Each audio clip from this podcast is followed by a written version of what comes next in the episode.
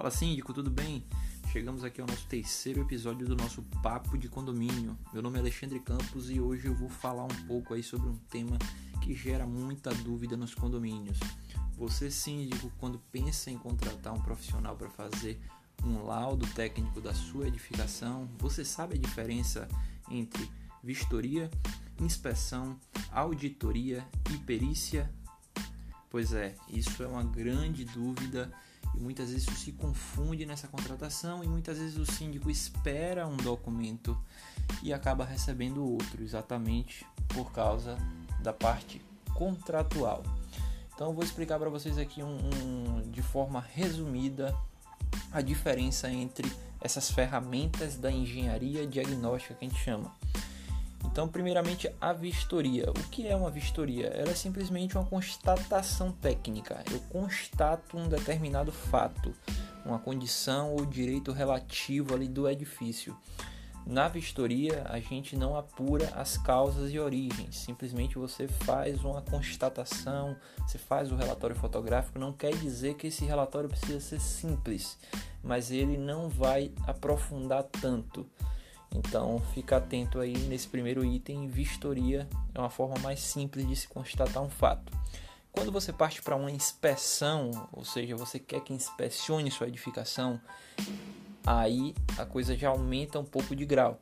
Então você tem uma análise mais técnica de um determinado fato. Além de vistoriar, esse profissional ele vai inspecionar, analisar tecnicamente um determinado fato. Compreendem a, a diferença? Eu começo com a vistoria e aí depois, se eu precisar aprofundar, eu parto para uma inspeção.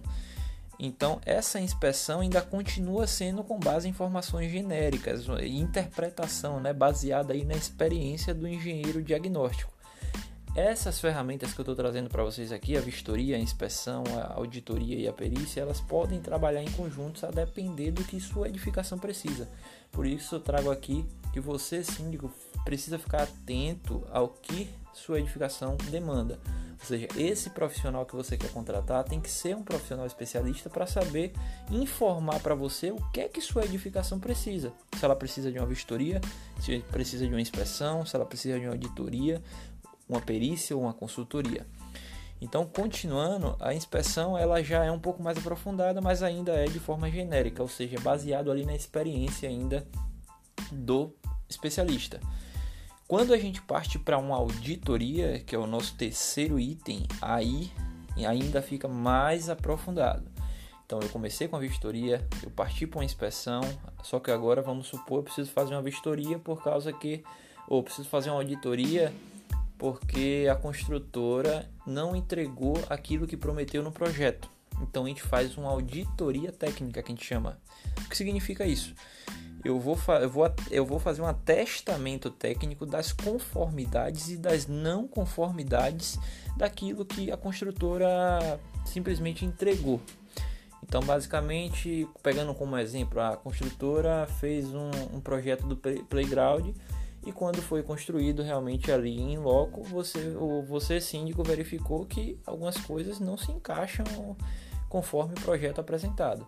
Então esse profissional é contratado agora, um engenheiro especialista, um engenheiro diagnóstico, onde ele vai fazer uma auditoria.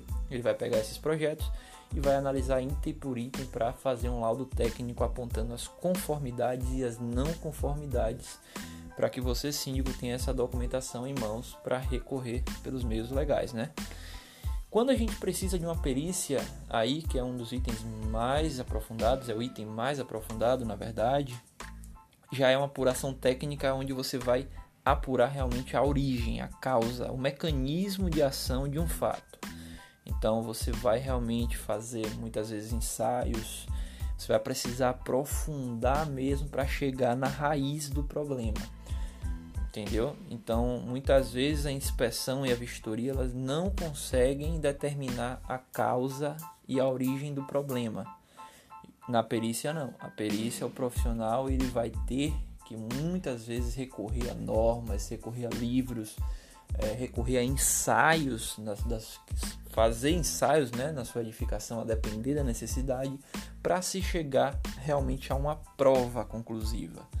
Então vamos pegar como exemplo, o condomínio precisa entrar em uma ação judicial contra a construtora, porque em menos de dois anos o reboco da fachada está caindo.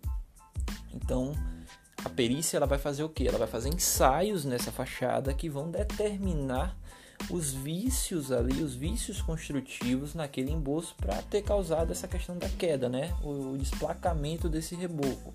Existem N ensaios para se conseguir chegar a uma conclusão é, mais precisa, né? Para você, durante a ação judicial, ter todas as provas de porquê aquele reboco caiu. Não é simplesmente.